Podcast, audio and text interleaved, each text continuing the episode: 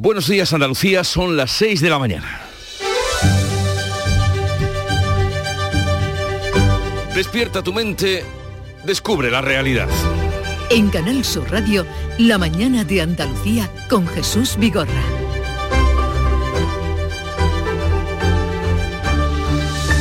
Después de la intensa jornada de ayer de múltiples reacciones a la decisión del Tribunal Constitucional, el Gobierno registrará esta semana una proposición de ley con el contenido de las enmiendas que ha paralizado el Constitucional y que afectan a su propia renovación. La intención es tramitarlas ahora por la vía de urgencia. El Senado ha separado de la proposición de ley de reforma del Código Penal las dos enmiendas vetadas por el Constitucional. Por lo que mañana jueves el Pleno aprobará definitivamente la supresión del delito de sedición y la rebaja del de malversación. Horas antes, esta tarde, en el Senado, se verán de nuevo las caras Pedro Sánchez y Alberto Núñez Feijo en la sesión de control. Por la mañana, en el Congreso, Sánchez comparecerá también en sesión de control de los miércoles en la Cámara Baja y el debate pues está asegurado. El Pleno del Poder Judicial fracasa en el intento de acordar sus dos candidatos para renovar la, el Constitucional antes de que el Gobierno saque adelante la reforma de los órganos judiciales. Y hoy comienza en el Parlamento de Andalucía el debate final de los presupuestos de la Junta para el año que viene, 2023. Son las primeras cuentas del Gobierno de Juanma Moreno con mayoría absoluta del PP. El Pleno comenzará al mediodía. Las cuentas que superan los 45.600 millones de euros se aprobarán de manera definitiva mañana y 300 días después del inicio de la guerra de Ucrania, el presidente Zelensky visitará este miércoles Washington en su primer viaje al extranjero desde que comenzó la invasión rusa. Zelensky acudirá a la Casa Blanca, donde se verá con el presidente de Estados Unidos y luego por la tarde va a visitar el Capitolio. Y esta noche, a las 11 menos 13 minutos, entra el invierno. Mañana, la lotería. En Canal Sur Radio, La mañana de Andalucía con Jesús Vigorra. Noticias. ¿Qué les vamos a contar con Manuel Pérez Alcázar? Buenos días, Manolo. Buenos días, Jesús Vigorra. Y lo primero, el tiempo para hoy. Este miércoles, último día del otoño, el más corto del año, amanecemos con brumas y nieblas sin descartar precipitaciones débiles y ocasionales a primeras horas, abriéndose en general claros por la tarde. En la vertiente mediterránea se esperan intervalos de cielos nubosos. Las temperaturas mínimas irán en descenso en el tercio occidental y en ascenso en el resto de Andalucía. Los vientos soplarán de componente oeste. Así viene el día y el Gobierno va a registrar esta semana una proposición de ley con el contenido de las enmiendas que paralizó el Tribunal Constitucional y que afectan a su propia renovación. La proposición se registrará previsiblemente mañana y se tramitará por la vía de urgencia. Pedro Sánchez ya avanzaba que acata la, la resolución del Tribunal Constitucional, pero que buscará una vía para salvar el escollo. Y también, conforme a la ley, conforme a la Constitución, el Gobierno adoptará cuantas medidas sean precisas para poner fin al injustificable bloqueo del Poder Judicial y del Tribunal Constitucional. Desde el PP, Feijó exige a Sánchez que renuncie a la reforma unilateral del Código Penal si quiere avanzar en el acuerdo para renovar el Poder Judicial que tipifique el referéndum ilegal, que mantenga el delito de sedición y que mantenga las penas por malversación. Y le pido una reforma legal para que los jueces elijan a los jueces. La otra salida es la celebración de elecciones. El Senado ha desgajado de la proposición de ley de reforma del Código Penal las dos enmiendas vetadas por el Tribunal Constitucional, por lo que mañana el Pleno va a aprobar definitivamente la supresión del delito de sedición y la rebaja del de malversación. Sánchez responde a esta mañana en la sesión de control en el Congreso. Por la tarde tendrá cara a cara con Feijó en el Senado. Si bien la proposición de ley del Gobierno para renovar los órganos judiciales desoye la advertencia de Bruselas. El Gobierno ha elegido la fórmula de la proposición de ley como ha hecho para suprimir el delito de sedición y rebajar el de malversación. La proposición de ley permite un procedimiento de urgencia y sortea los informes preceptivos del Poder Judicial y del Consejo de Estado. Con esta vía, el Ejecutivo ignora la advertencia de la Comisión Europea que ha respaldado al Tribunal Constitucional y ha pedido que las reformas importantes respeten las consultas previas. El Pleno del Poder Judicial fracasa en el intento de acordar sus dos candidatos para renovar el Tribunal Constitucional antes de que el Gobierno... Eh, eh, adelante la reforma de los órganos judiciales. En los vetos cruzados entre conservadores y progresistas han impedido un acuerdo sobre los candidatos que deben acompañar a los del gobierno en la renovación del poder eh, del Tribunal Constitucional. Los conservadores han propuesto a César Tolosa y a Pablo Lucas y los progresistas a José Manuel Vandrés. Ningún candidato ha logrado 11 de los 18 votos necesarios, una mayoría cualificada que el Ejecutivo pretende ahora rebajar en su reforma. Y hoy comienza en el Parlamento andaluz el debate final de los presupuestos de la Junta para el año que viene. Son las primeras cuentas del nuevo gobierno de Juanma Moreno que cuentan con la mayoría absoluta del PP. A las 10 de la mañana se ha convocado una reunión de la mesa para abordar el asunto de las enmiendas parciales de PSOE y de Por Andalucía que registraron fuera de plazo. El Pleno comenzará a mediodía. Las cuentas que superan los 45.600 millones de euros se van a aprobar de manera definitiva mañana. En el Pleno del Senado han quedado también definitivamente aprobados este martes los presupuestos generales del Estado.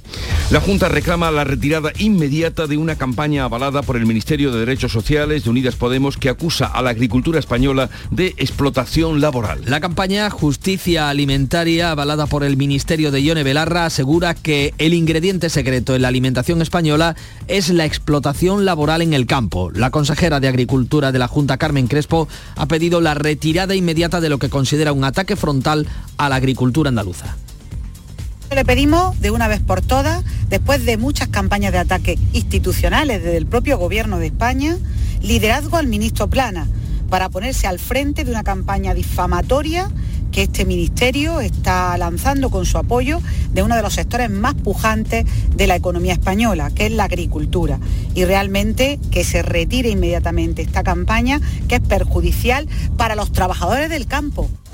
Granada se queda sin competidores para acoger el acelerador de partículas. Japón se ha retirado y se ha interesado en participar en el proyecto del municipio granadino de Escúzar. El proyecto IFMIF Dones, un laboratorio de fusión nuclear que comenzó hace cinco años, sigue adelante ya sin competidores. Impulsará la energía del futuro, así lo ha señalado el consejero del Consejo de Seguridad Nuclear, Francisco Castejón. Esta instalación es importantísima para el desarrollo de la fusión nuclear. Si ustedes recuerdan una noticia hace poquito de que se ha conseguido un hito para la fusión inercial en Estados Unidos, bueno, pues esta instalación también serviría para avanzar en la construcción de un, reactor de fusión de ese tipo. ¿eh? Eso es muy importante. La Junta abre desde este miércoles la vacunación libre, sin límites de edades, tanto para gripe como para la cuarta dosis del COVID. Se podrá pedir cita para la vacunación de la gripe para los menores de 60 años, así como para la vacunación de la segunda dosis de recuerdo del COVID para los menores de 65. La incidencia de la gripe en Andalucía es superior a la del COVID por primera vez desde el inicio de la pandemia. Casi el 40% de los niños se han vacunado ya de gripe, así como el 68% de los mayores de 65 años. En COVID, eh, por encima de los 60 años se han vacunado algo más de la mitad de la población, aunque los mayores de 80 se han vacunado casi al 85%. Noticia esta noche, Luis Bárcenas entra en la fase de semilibertad por buena conducta, un régimen muy parecido al tercer grado. El tesorero del PP ha cumplido seis años de cárcel, la mitad de su pena por el caso Gürtel. Instituciones penitenciarias flexibiliza su régimen después de que haya realizado gran parte de un programa de reinserción de delincuentes sin aplicación del reglamento que benefició a los presos del Prusés o a Iñaki Urdangarín. Ahora pasará a depender del Centro de Inserción Social que le permitirá salir a trabajar y determinará si duerme en ese establecimiento o si debe llevar algún sistema de control telemático. El juzgado número 6 de Sevilla ha procesado a 12 investigados, entre ellos el sindicalista de UGT y conseguidor de ayuda Juan Lanzas, en una pieza de la macrocausa de los seres. Es la relativa a los casi 20 millones concedidos entre 2000 y 2009 a la fábrica de embutidos quienense Hijos de Andrés Molina.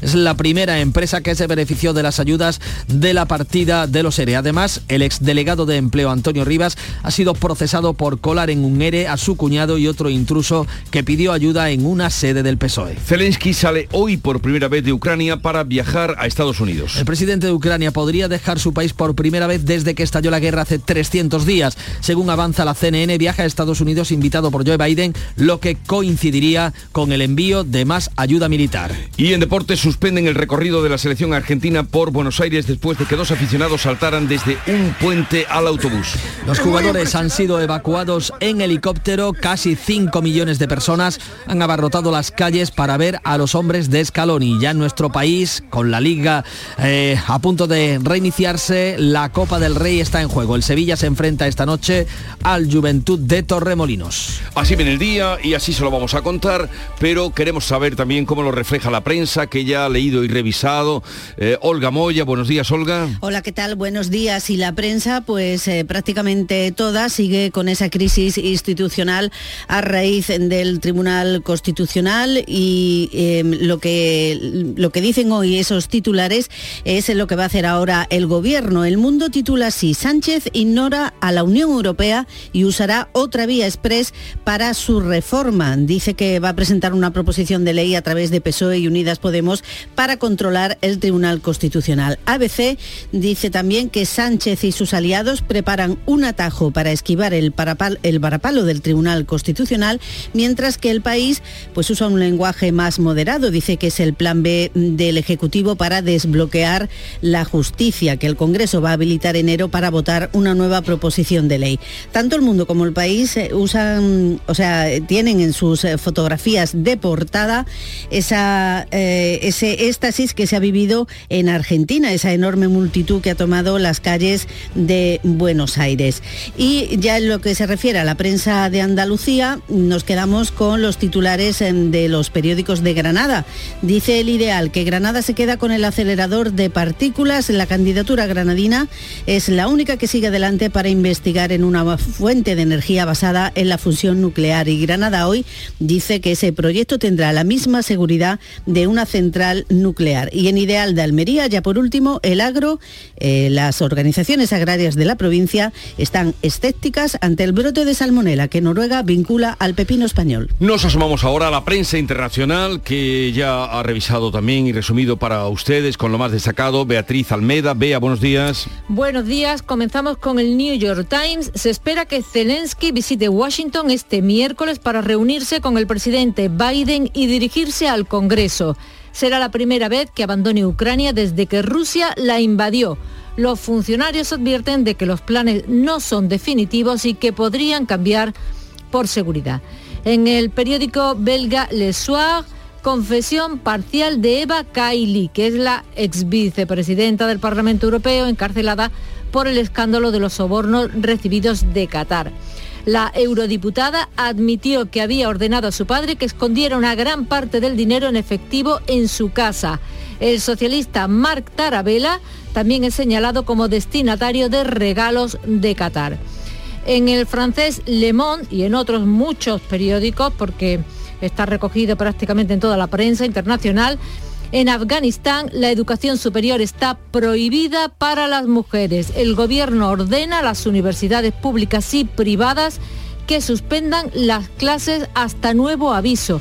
Esto ocurre apenas tres meses después de las pruebas de acceso a la universidad en las que participaron miles de jóvenes. La educación secundaria ya les estaba prohibida.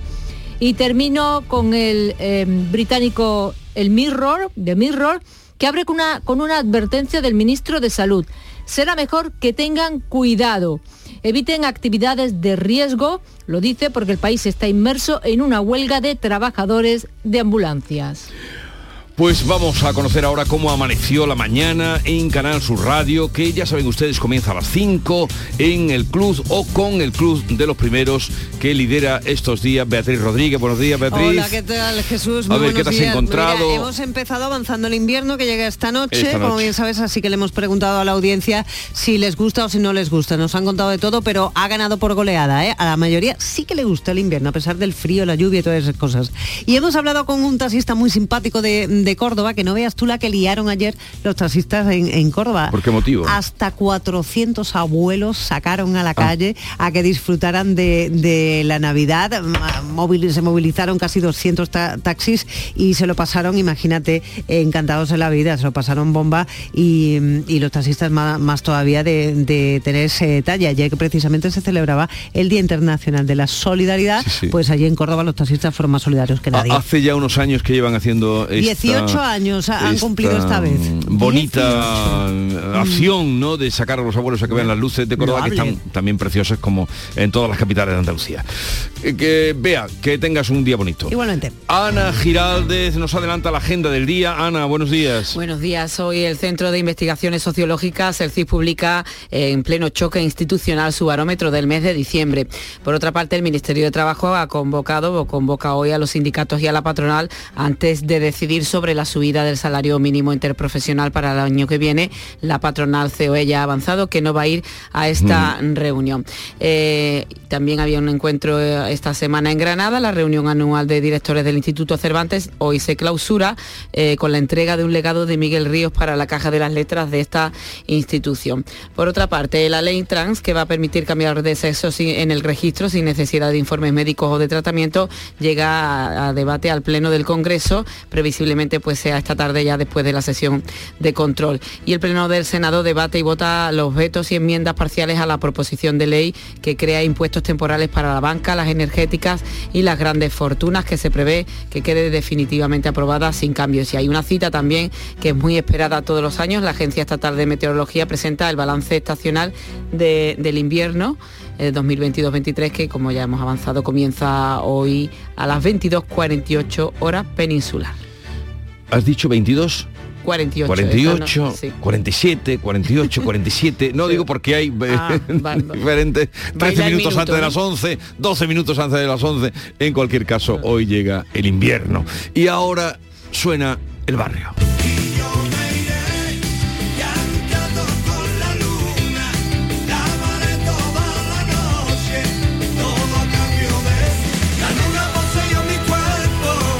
Música del fiesta, el barrio, su último disco atemporal, porque dice que es un disco para la eternidad. Hoy, eh, José Luis Figuereo, el Celu, el Celu de Cádiz estará con nosotros a partir de las 11 de la mañana y con él haremos ya el último tramo del programa. Antes hablaremos eh, con muchas personalidades, habrá muchos asuntos en el programa, pero entre otros el presidente de Loterías y Apuestas del Estado, que por cierto es andaluz y se llama Jesús Huerta y en la víspera de la lotería hablaremos con él.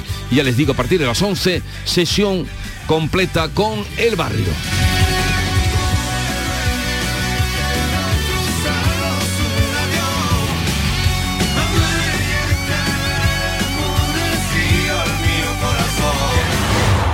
La mañana de Andalucía. La nueva cultura no es darle me gusta al directo de tu grupo, es saltar con su temazo en un festival. La nueva cultura no es ver un estreno en el sofá de casa, sino sentarte en un teatro o un viaje de fin de semana a otra ciudad para conocer un museo que no olvidaremos. La nueva cultura se vive en persona, exactamente igual que antes, pero con más ganas aún. Disfruta la nueva cultura normal. Junta de Andalucía. Échame un cable, ya no, que le regalo a mi mujer por Navidad. Home Yuyu, tengo algo que te va a encantar. Suelta por esa boquita, criatura. Hogar solar, energía limpia, en primera, de ustedes. Además, puede contratar ahora y está hasta abril sin pagar un duro. Eso es un regalo, Yuyu, y no es pijamita de todos los años. Llama al 955 31 80 80. Hogar solar, la luz que te ayuda a ahorrar. Prepara tu hogar para Navidad con Rapimueble. Solo esta quincena, moderno, apilable de salón 289 euros. Dormitorio juvenil completo 499 euros. Y paga en 12 meses sin intereses. Solo hasta el 25 de diciembre. Elige Navidad. Elige Rapimueble. Más de 200 tiendas en toda España y en rapimueble.com. En Canal Sur Radio, La mañana de Andalucía con Manuel Pérez Alcázar. 6 de la mañana y 18 minutos. El Gobierno va a registrar esta semana, previsiblemente mañana, una proposición de ley en el Congreso con el contenido de las enmiendas que ha paralizado el Tribunal Constitucional y que afectan a su propia renovación. Ya está negociando con los grupos que se han manifestado en contra de la decisión del Tribunal de Garantías porque la intención es tramitarlo por la vía de urgencia. Ha elegido, por tanto, la fórmula de la proposición de ley como ha hecho para suprimir el delito de sedición y rebajar el de malversación. La proposición de ley permite ejecutar un procedimiento en apenas semanas, un procedimiento de urgencia que además sortea los informes preceptivos de órganos como el Consejo General del Poder Judicial o el Consejo de Estado, algo que sí que sería preceptivo si se tramitase como proyecto de ley. De este modo, al elegir esta fórmula, el Gobierno está desoyendo la advertencia de la Comisión Europea. Christian Vigan, portavoz comunitario de Justicia, respalda al Tribunal Constitucional y pide que las reformas eh, que sean importantes respeten las consultas previas. Uh, Seguimos la situación de España um, muy de cerca. Estamos al tanto de la decisión del Tribunal Constitucional. No comentamos las decisiones um, judiciales, pero esperamos que todas las partes actúen acorde a las reglas y procedimientos nacionales. Pedro Sánchez eh, a primera hora de la mañana ya decía que acataba la decisión del Tribunal Constitucional, pero apuntaba que buscaría cualquier fórmula para tratar de sortearla. Y también, conforme a la ley, conforme a la Constitución, el Gobierno adoptará cuantas medidas sean precisas para poner fin al injustificable bloqueo del Poder Judicial y del Tribunal Constitucional. El presidente del PP Núñez Feijó exige a Sánchez que renuncie a su reforma unilateral del Código Penal si quiere avanzar en el acuerdo para renovar el Poder Judicial. Que tipifique el referéndum ilegal, que mantenga el delito de sedición y que mantenga las penas por malversación. Y le pido una reforma legal para que los jueces elijan a los jueces. La otra salida es la celebración de elecciones. El presidente de la Junta, Juanma Moreno, ha defendido la oportunidad que tienen de alcanzar una salida negociada a esta crisis, tanto el gobierno como su partido, como el PP, aunque admite que Pedro Sánchez lo ha puesto difícil tras sus pactos con independentistas y con Bildu. En una entrevista radiofónica, Moreno ha criticado que el gobierno no ha hecho bien las cosas, que, ha faltado, que le ha faltado eh, tiempo, transparencia, dice, y consenso. Desde el punto de vista estético y desde el punto de vista ético, el señor Sánchez no cumple ni las más mínimas garantías en términos de, lo que tiene que ser un presidente del gobierno. Y eso es inasumible ahora mismo para, para, para Alberto Núñez Feijóo, para el Partido Popular y para millones de españoles. Reacciones del resto de partidos, Ana. Después de instar a desobedecer la resolución del Tribunal Constitucional, Unidas Podemos insta a plantarle cara en la calle. El portavoz Pablo Echenique defiende la nueva vía para renovar el Constitucional y el Poder Judicial. sería muy sano democráticamente que podamos concluir esta legislatura no solamente renovando el Tribunal, sino también renovando el Consejo General del Poder Judicial después de cuatro años de, secuestro. Vox vuelve a hablar de gobierno ilegítimo y Santiago Abascal anuncia acciones legales. El mismo viernes presentaremos ante el Tribunal Supremo una querella contra Pedro Sánchez y todos los que han intervenido en este gran concierto delictivo en unión al separatismo golpista del año 2017. Abascal coincide con Inés Arrimadas en denunciar la entrega de Sánchez a los independentistas. Sánchez quiere controlar por la puerta de atrás al Tribunal Constitucional para que no le ponga pegas en las barbaridades que les quiere conceder a los separatistas. ¿Para qué? Para seguir en Moncloa. ¿A cambio de qué? De lo que sea. A cambio de lo que sea. A cambio de cualquier barbaridad porque Sánchez no tiene límite.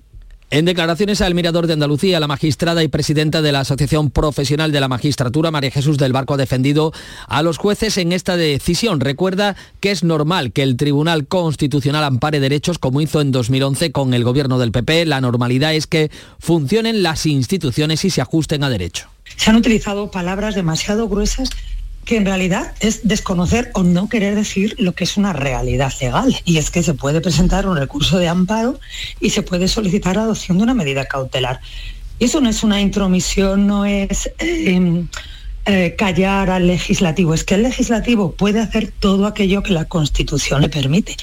Al margen de las dos enmiendas, la que reformaría el Poder Judicial y el Tribunal Constitucional, que han sido desgajadas de la reforma del Código Penal en el Senado, el resto de la reforma del Código Penal va a seguir adelante. Mañana se votará en el Pleno del Senado, con lo que previsiblemente salga adelante. Eso será mañana en el Senado, pero hoy se pisa el, el acelerador en el Congreso de los Diputados. El Congreso aprueba hoy la ley universitaria contra la precariedad laboral y debate la ley trans. Además, la Comisión de Interior retoma la reforma de la ley Mordaza que lleva años bloqueada por discrepancias en asuntos esenciales y el Pleno del Senado debate y vota los impuestos temporales para la banca, las energéticas y las grandes fortunas. Se prevé que queden definitivamente aprobados sin cambios.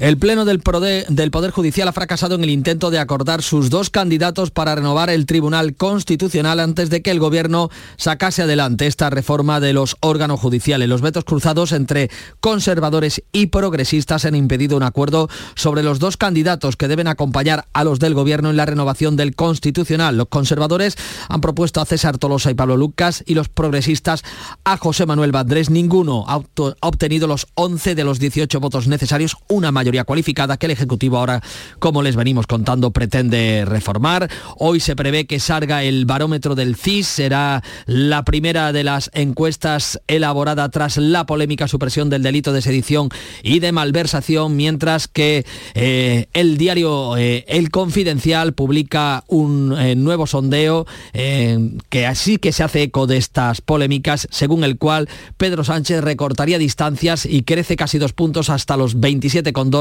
eh, con ocho escaños, eh, más eh, hasta los 108 en dos semanas. El Partido Popular ganaría las elecciones con 121 diputados y el 29,4% de los votos, aunque necesitaría, necesitaría a Vox para gobernar. Este es un miércoles en el que en el Senado se da cuenta de la aprobación de los presupuestos del Estado y en el Parlamento andaluz va a comenzar el debate final de los presupuestos de la Junta. A primera hora de la mañana la mesa de la Cámara va a decidir si acepta las enmiendas de, de PSOE y de Por Andalucía que, como recuerdan, llegaron fuera de plazo en el registro. Son las 6 de la mañana y 26 minutos.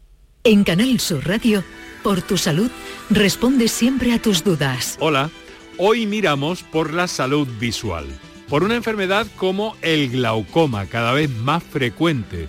Nos acompañará la doctora Margarita Cabanás, que nos ilustra sobre la misma y que resuelve tus dudas y preguntas, como siempre, en directo. Envíanos tus consultas desde ya en una nota de voz al 616-135-135.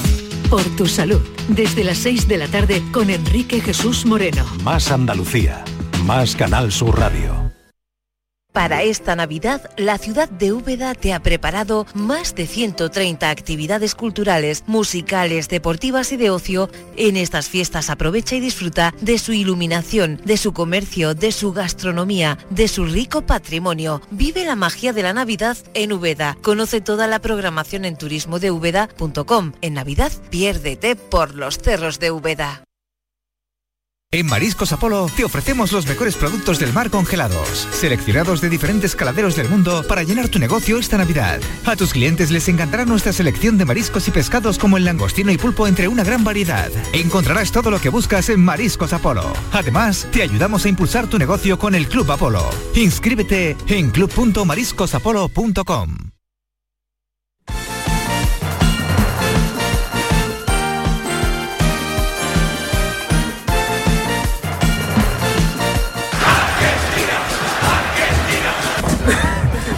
multitud, se habla de 5 millones de, bonaerenses han recibido a la selección y a Messi para darles la enhorabuena por ese mundial. Cuéntanos, Antonio Camaño, buenos días. Hola, ¿qué tal? Buenos días. La selección argentina celebró con su gente en Buenos Aires el título de la Copa del Mundo obtenido en Qatar con una caravana histórica y multitudinaria que tuvo que ser suspendida por seguridad, porque los jugadores del albiceleste finalizaron el recorrido en helicóptero, porque el autobús no podía avanzar debido a la multitud. Solo se recorrieron 14 kilómetros en cuatro horas y se habla de más de 5 millones de personas que salieron a la calle a celebrar el título. Y el punto y final se pone con la celebración argentina a este Mundial de Qatar. Nos centramos ya en la competición Copera que regresa este miércoles para el Sevilla enfrentándose también a otro equipo andaluz como el Juventud de Torremolinos. Se enfrentan con muchos frentes abiertos. Uno de ellos el asunto de las lesiones, muchas bajas para San Paoli que ha tenido que tirar de la cantera y otro la salida de Isco que está a punto de poner punto y final a la etapa del malagueño en el equipo nervionense. Buenas noticias para el Betis porque ayer recuperó a Luis Felipe, además de la llegada ya también de William Carballo, el tercero de los internacionales en incorporarse al grupo y es que el mediocentro portugués realizó ya la primera sesión preparatoria junto con el resto de sus compañeros. Y en el Málaga, buenas noticias para Pepe Mele, porque desde hace muchísimos meses que no tiene disposición a la totalidad de la plantilla. Esta circunstancia se dio en el día de ayer y coincide con la recuperación del equipo en futbolístico.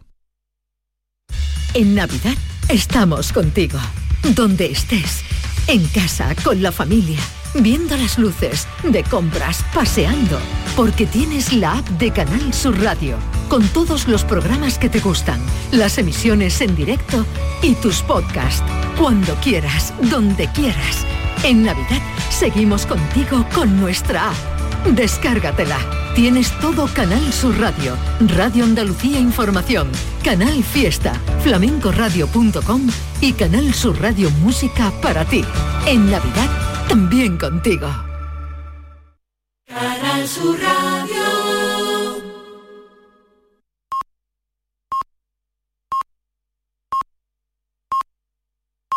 Andalucía son ya las seis y media de la mañana.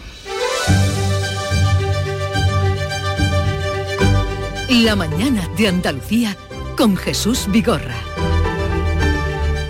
Y a esta hora resumimos en titulares las noticias más destacadas del día, que son las que les venimos contando.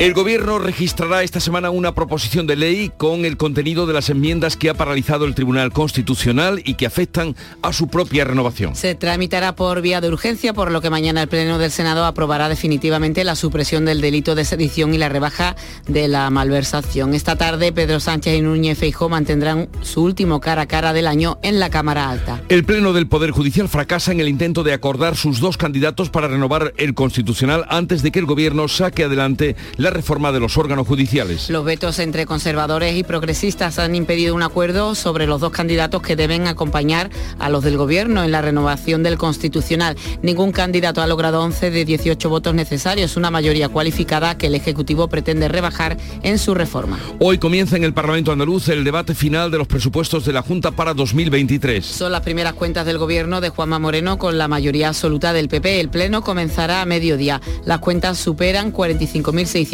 millones de euros se aprobarán de manera definitiva mañana. La Junta reclama la retirada inmediata de la campaña que lleva por título Justicia Alimentaria. La campaña está avalada por el Ministerio de Derechos Sociales y asegura que el ingrediente secreto en la alimentación española es la explotación laboral en el campo. El acelerador de partículas irá a Granada al quedarse sin competidores. Japón se ha retirado y se ha interesado en participar en el proyecto granadino que comenzó su andadura hace cinco años y que sigue adelante.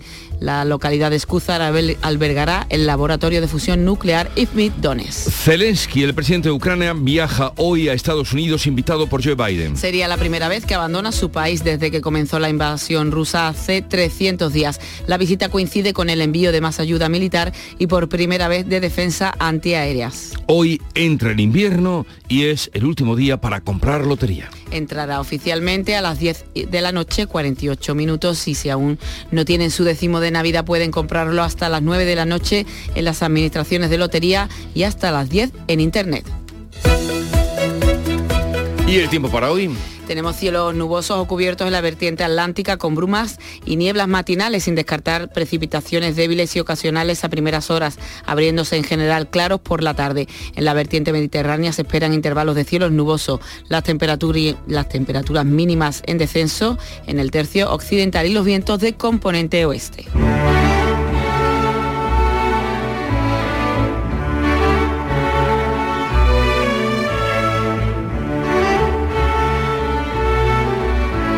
Reseñábamos hace un momento, a horas de estrenar el invierno y a poco más de 24 de que rueden los bombos de la lotería, el tempranillo anda confuso. Siente que estamos entre la pedrea y la pedrada. Tempranillo del desempiedro. No tiene miedo al desmedro, Pedro. Su plan es un poliedro con saña que avanza en el desempiedro de España. Él piensa que no se engaña y sigue firme, cual cedro. Nadie en el país desea un diálogo de espadas.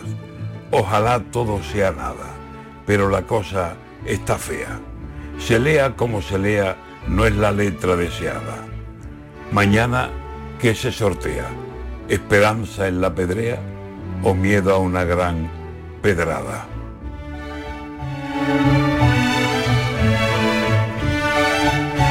García Barbeito que volverá al filo de las 10 de la mañana hoy con los romances perversos dedicados a la lotería.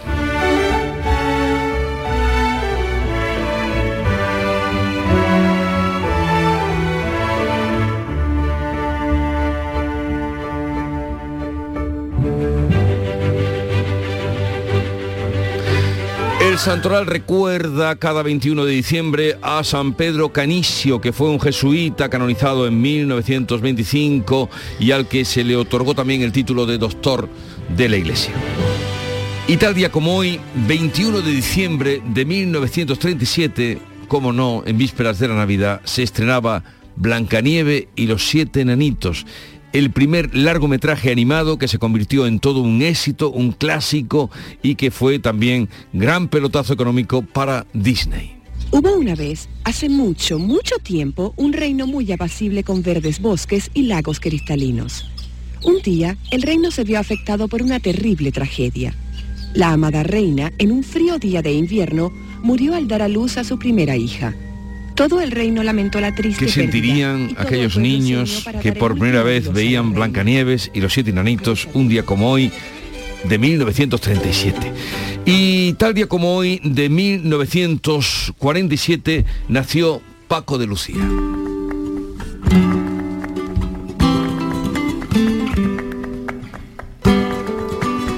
Y tal día como hoy nació Hace 80 años, 1942, Francisco de la Torre, alcalde de Málaga, que sigue en el puesto. Y que se postula para continuar como candidato. Felicidades, señor Francisco de la Torre.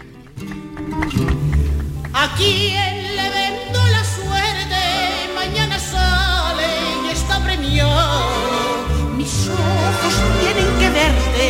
por tres puñales atravesados. Mañana sale y mañana se lo contaremos a partir de las ocho y media en un programa especial. Y la cita del día que la ha elegido de Horacio un siglo antes de Cristo decía, hay una medida de las cosas. Existen determinados límites y no es correcto sobrepasarlo ni permanecer tras ellos. Horacio, conocido como poeta lírico y satírico eh, en lengua latina. La mañana de Andalucía. El 29 de diciembre disfruta del concierto de la Fundación Barenboim Said en el Teatro de la Maestranza bajo la dirección del maestro Nuno Coelho y Denis Kosukin al piano. Dentro de la campaña Música por Ucrania, este concierto recoge fondos para los refugiados de la guerra. El repertorio incluye el preludio de Tristán y Solda de Wagner, el concierto para piano número 2 de Rashmaninov y cuadros de una exposición de Mussorgsky. Entradas ya a la venta en el Teatro de la Maestranza. Descuentos del 50% para menores de 25 años y personas desempleadas. Esta Navidad música. Junta de Andalucía. En Navidad todos deseamos lo mejor para los nuestros. Desde 1953, la Logroñesa me ofrece el mejor mazapán. Un sabor único, artesano y tradicional. Pero como no solo de mazapán vive el hombre, ahora también tienen turrón blando y torta imperial. Mazapanes de Montoro la Logroñesa. La Navidad en su mesa. Hola, soy Enrique Romero y quería decirte que ya tienes a tu disposición los artículos oficiales del programa Toros para Todos. Entra en tiendatorosparatodos.es y descubre toda la gama de productos de tu programa de toros favorito. También puedes gestionar tus pedidos a través del teléfono gratuito 900-649-342. Repito los datos para que no se te olviden tiendatorosparatodos.es o al teléfono 900-649-342. ¡Que lo disfrutes! Vamos ahora con la segunda entrega de la lectura de prensa que nos trae Olga Moya, que destacamos, Olga. Hola, eh, pues mira, eh, sigue la prensa ocupada con esa crisis institucional entre gobierno, Tribunal Constitucional y el Parlamento. El mundo destaca que Sánchez ignora a la Unión Europea y usará otra vía express para su reforma. Va a presentar una proposición de ley a través de PSOE y Unidas Podemos para controlar el Tribunal Constitucional. ABC dice que Sánchez y sus aliados preparan un atajo para esquivar el varapalo del TC y destaca también que Bruselas respalda al Tribunal Constitucional y reitera al Gobierno que no puede actuar unilateralmente. Y el país dice que esta reforma urgente del Gobierno contra el veto del Constitucional pues es el plan B del Ejecutivo para poder desbloquear la justicia. En el confidencial eh, destacamos que la zarzuela está consultando opiniones porque dice que va a ser el mensaje más difícil de Felipe VI precisamente por esta situación institucional. Dicen los expertos en monarquía parlamentaria pues que el rey tendrá que hablar de forma genérica, integradora, defendiendo los valores constitucionales y no metiéndose en muchos en mucho más eh, profundidad en este asunto. Eh, la prensa nacional también lleva otros asuntos. Destacamos en el mundo que Mohamed pudo ser agredido sexualmente. Es la principal hipótesis que maneja la policía en el crimen del niño de Ceuta, el niño de 8 años que apareció eh, muerto. Y eh, el país lleva también que España pedirá a la Unión Europea 84.000 millones en créditos a tipos bajos. Ya en la prensa de Andalucía, en el ideal de Granada, Granada se queda con el acelerador de partículas. Japón, el principal rival de Europa en este proyecto, valora sumarse a la iniciativa granadina. En el sur de Málaga, pues eh, está Francisco Velatorre, que dice que se une ya ese selecto club de los octogenarios, como tú decías, es su cumpleaños, y un fondo de inversiones compra el emblemático Incosol, ese hotel de Marbella, por 150 millones es lo que se va a destinar para su transformación integral. En Ideal de Almería, las organizaciones agrarias escépticas ante el brote de salmonela que Noruega vincula al pepino español. En Diario de Sevilla, nuevos blindados Made Sevilla y es que Santa Bárbara entrega al ejército los siete primeros Dragón VCR 8x8 montados en, Alcalá. en Alcalá. En Huelva Información, los hospitales pierden a partir del 1 de enero a los vigilantes em, de seguridad, vencen también, dicen los contratos de auxiliares. Ideal de Jaén, Mariana se mañana se abre el tramo Villacarrillo-Villanueva del Arzobispo de la A32. Estará la ministra de Transportes. El Día de Córdoba destaca que las tareas domésticas todavía están a cargo de las mujeres. El 56% de los cordobeses participan poco o nada en ellas. En Diario de Cádiz, Cádiz llama al gordo con poco convencimiento, sigue a la cola de España en gasto en el, sorteo de la lotería. Y vamos a la prensa internacional, segundo chequeo con Beatriz Almeda, ¿qué has encontrado? Pues en el diario El Comercio de Perú leo, Congreso aprueba adelanto de elecciones generales para abril del 2024. Dina Boluarte cede parcialmente a las presiones, no acabará su mandato en julio de 2026, pero tampoco adelanta a 2023 como le pide la calle. Habla también del mapa de los destrozos en las protestas, instalaciones, empresas, comisarías quemadas y saqueadas.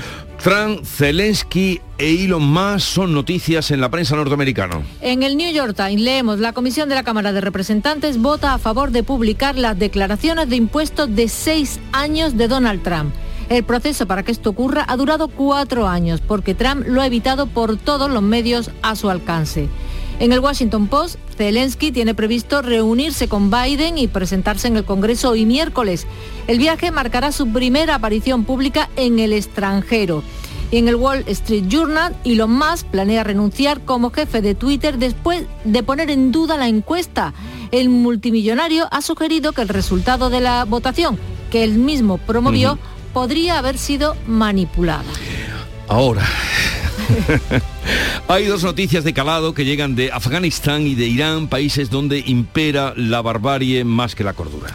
Titula el Irán Wire, que es un periódico iraní en el exilio. Joven de 19 años condenado a la pena capital. Ali Makan Dabari fue detenido en una manifestación y sentenciado por librar una guerra contra Dios.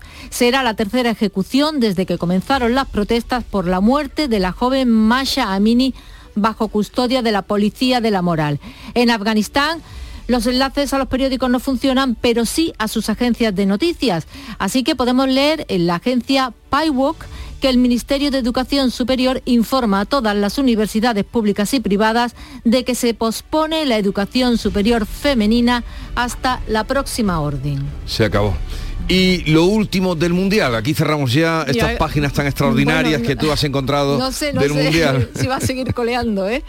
En el diario Clarín, eh, sobre unas fotografías espectaculares, pasión desbordante por los campeones del mundo. La selección tuvo un festejo histórico, millones de personas colapsaron las calles para seguir el paso eh, de los jugadores. Incidentes en el obelisco, cuenta que hubo 14 detenidos y al menos 21 heridos entre policías y bomberos y pocos son para la cantidad de gente que había. El hincha que se tiró del puente fue decisivo para cambiar los planes del recorrido. En el diario La Nación, Argentina campeón, fiesta, alegría y caos en la movilización popular más grande de la historia. Y terminó con la estampa italiana. La primera noche de Messi en Argentina, la foto en la cama abrazando la copa, que se lo ve Sí. a él haciéndose el dormido, me imagino, con la copa al lado, dice, gana 60 millones de likes, de me gusta, 60 Y eso debió ser en, en horas, porque claro, bueno. Pues ahí queda, que sigue, gracias Bea, sigue ahora la información en Canal Sur Radio 6, 45 minutos de la mañana, 7 menos cuarto. Sierra Nevada no es solo la belleza de la alta montaña y sus días de sol y nieve. Sierra Nevada no es solo esquí o snow, sino una experiencia completa que compartir con amigos o familia. Ven a vivirla y descubre las novedades de esta temporada. Nuevos telesillas, refuerzo del sistema de nieve producida, ampliación de la oferta gastronómica y la Copa del Mundo de Snowboard Cross. Sierra Nevada. Vívela. Más información en sierranevada.es. Junta de Andalucía. La mañana de Andalucía con Jesús Vigorra sigue contigo, también en Navidad. Toda la actualidad y el avance de las noticias del día con el mejor humor, la diversión y la alegría de estas fechas. La mañana de Andalucía con Jesús Vigorra. Esta Navidad también contigo desde las 7 de la mañana. Canal Sur Radio, la Navidad de Andalucía.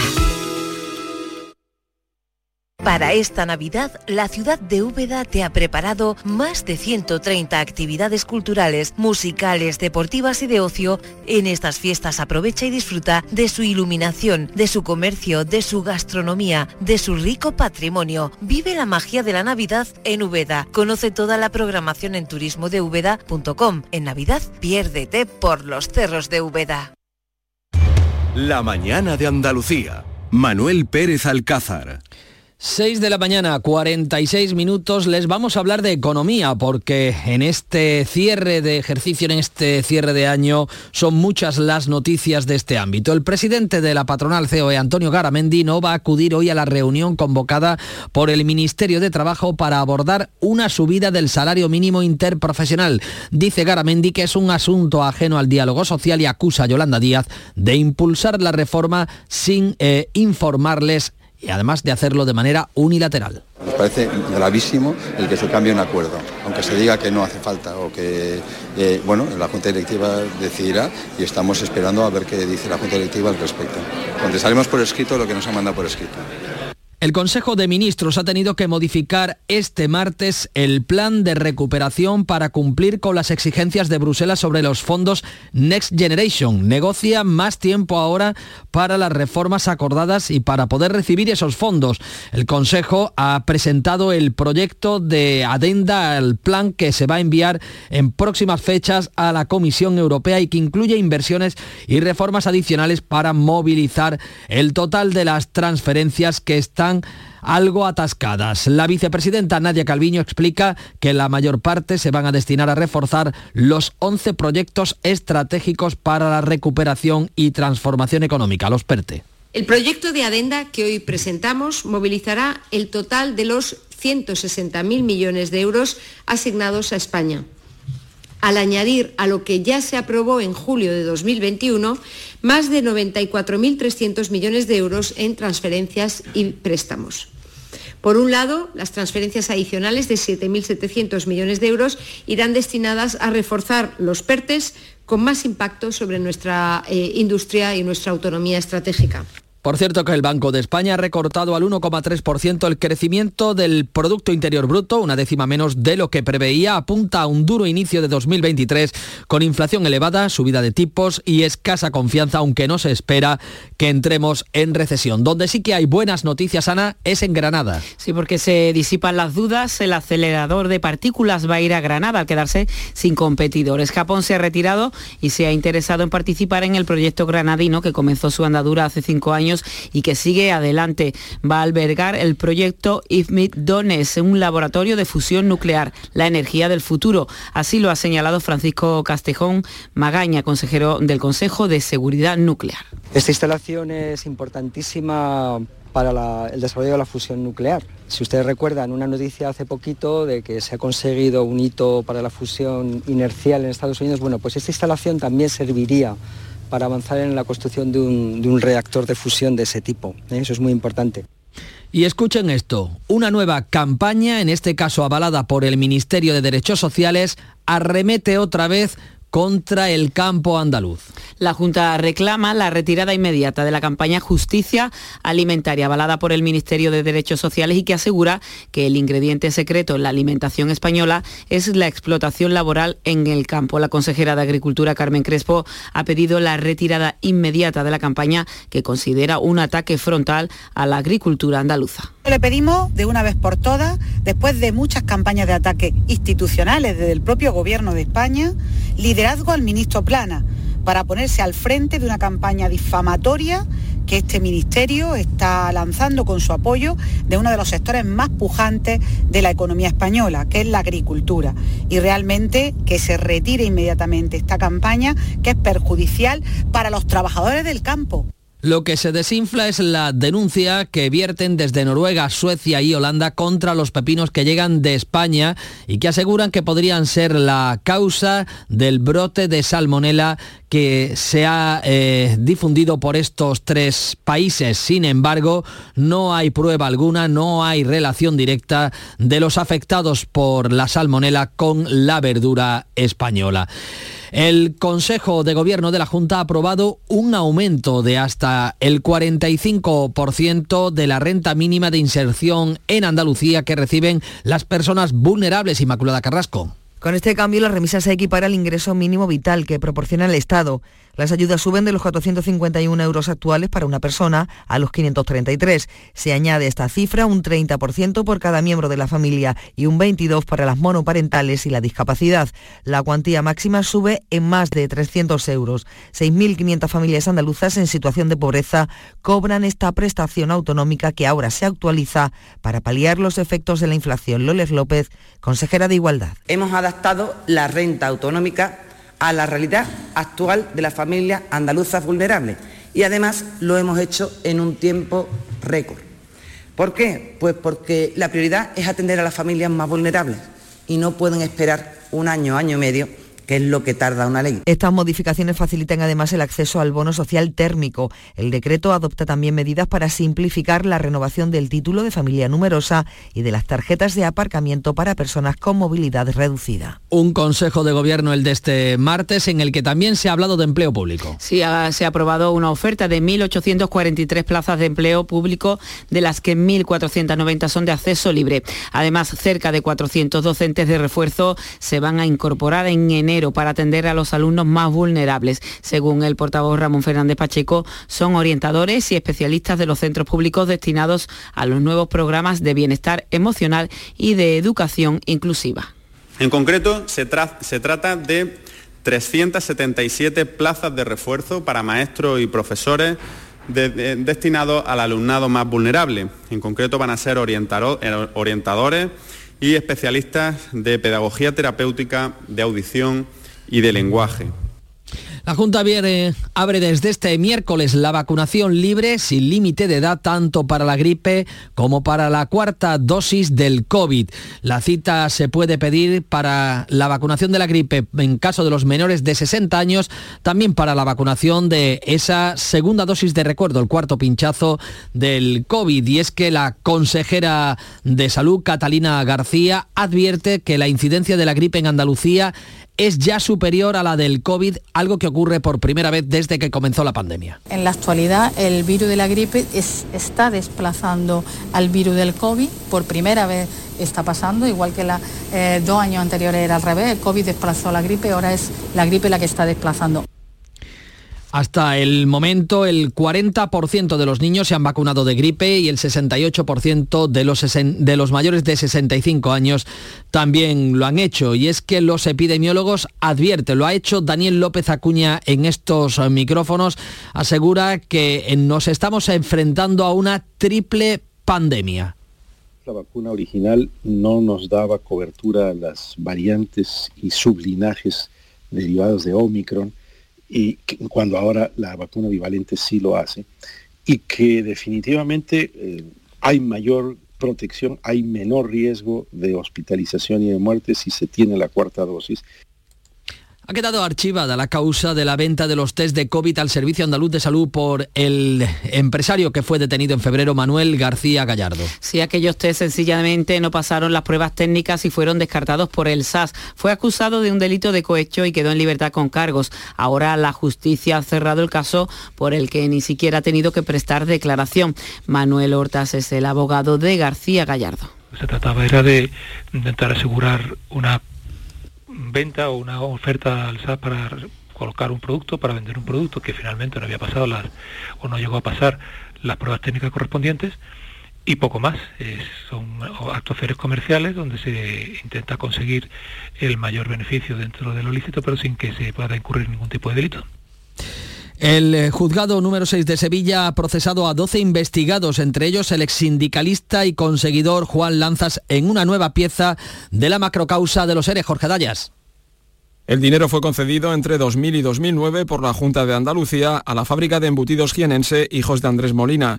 Es la primera empresa que se benefició de ayudas en la etapa de gobiernos socialistas con cargo al sistema de financiación pública de sociedades por el que han sido condenados los expresidentes andaluces Manuel Chávez y José Antonio Griñán, quien está pendiente de ingresar en prisión.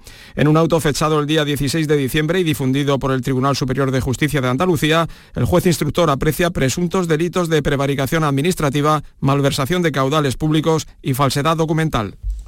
Y noticia de esta misma noche, Luis Bárcenas entra en la fase de semilibertad por buena conducta, un régimen muy parecido al tercer grado. Es el ex tesorero del Partido Popular, ha cumplido ya seis años de cárcel, la mitad de su pena por el caso Gürtel. Instituciones penitenciarias flexibiliza así su régimen después de que haya realizado gran parte de un programa de reinserción eh, muy similar al que han realizado los presos del Procés o Iñaki Urdangarín. Ahora va a pasar a depender del centro de inserción que le permitirá salir a trabajar y determinar si duerme en ese establecimiento si debe llevar algún sistema de control telemático. Y también en relación a la crónica de sucesos, Miquel Ricard, uno de los asesinos del crimen de las niñas de Alcácer, ha sido detenido en Barcelona. Y ha sido detenido por liderar un narcopiso y estar a sueldo de un grupo criminal de dominicanos. En el local se detuvo a otras dos personas, se incautó heroína y cocaína. Ricard fue sentenciado a 170 años de prisión, aunque tras la suspensión de la doctrina paró, su, su sentencia se redujo a 21 años. Estaba en libertad desde noviembre de 2013. Del exterior, dos noticias. Argentina ha festejado la llegada de la selección albiceleste liderada por Leo Messi. Sin embargo, ha sido una celebración que se ha visto interrumpida debido a la gran movilización de personas. Unos 5 millones de bonaerenses han llenado la capital. Incluso dos de los aficionados han saltado al autobús de, de los jugadores, lo que ha obligado a evacuar a la plantilla en helicóptero. Y desde Ucrania nos llega la noticia de que Zelensky podría salir hoy por primera vez del país desde que comenzara la ocupación hace 300 días. Según avanza la CNN, podría viajar a Estados Unidos invitado por Joe Biden para coincidir con el envío de más ayuda militar. La Casa Blanca no lo ha confirmado por motivos de seguridad, tampoco lo ha hecho Ucrania, aunque Zelensky en el mensaje de esta noche lo dejaba entrever. Esta semana es extremadamente importante para Ucrania, para este invierno y el próximo año, para obtener el apoyo que necesitamos de quienes toman decisiones de calado. Lo lograremos. Esta noche a las 11 menos 10, a las 10 y 48 para ser exacto, va a entrar el invierno. Es el día hoy más corto del año. Eh, despedimos un otoño que nos ha dejado lluvias en las últimas semanas que han aliviado los embalses que se encuentran casi al 27% de su capacidad con 487 hectómetros almacenados. Lluvias que esperamos que sigan cayendo en los próximos días como la lluvia de millones que caerá mañana en el sorteo extraordinario de la Lotería de Navidad. Son las últimas horas, Ana, para poder comprar un décimo eh, de lotería a aquellos rezagados que no lo hayan eh, conseguido. A partir de eh, esta jornada y hasta las ocho y media de la tarde o 9 de la noche se podrá comprar el último número de lotería en las administraciones, aunque con las nuevas tecnologías y gracias a Internet se podrá comprar hasta las 10 de la noche en la web oficial Loterías y Apuestas es en los datos, pues este año se han emitido 180 series de 100.000 números cada una. El gasto medio por persona es de 69 euros, lo que supone algo más de 3 euros por persona de lo que jugamos el pasado año. Un sorteo que podremos seguir mañana en directo en la sintonía de la mañana de Andalucía con Jesús Vigorra, con todo el equipo a partir de las 8 y media de la mañana y Esperamos que lleve alegría a todos los rincones de Andalucía. Nos acercamos a las 7 de la mañana. Siguen las noticias en Canal Sur.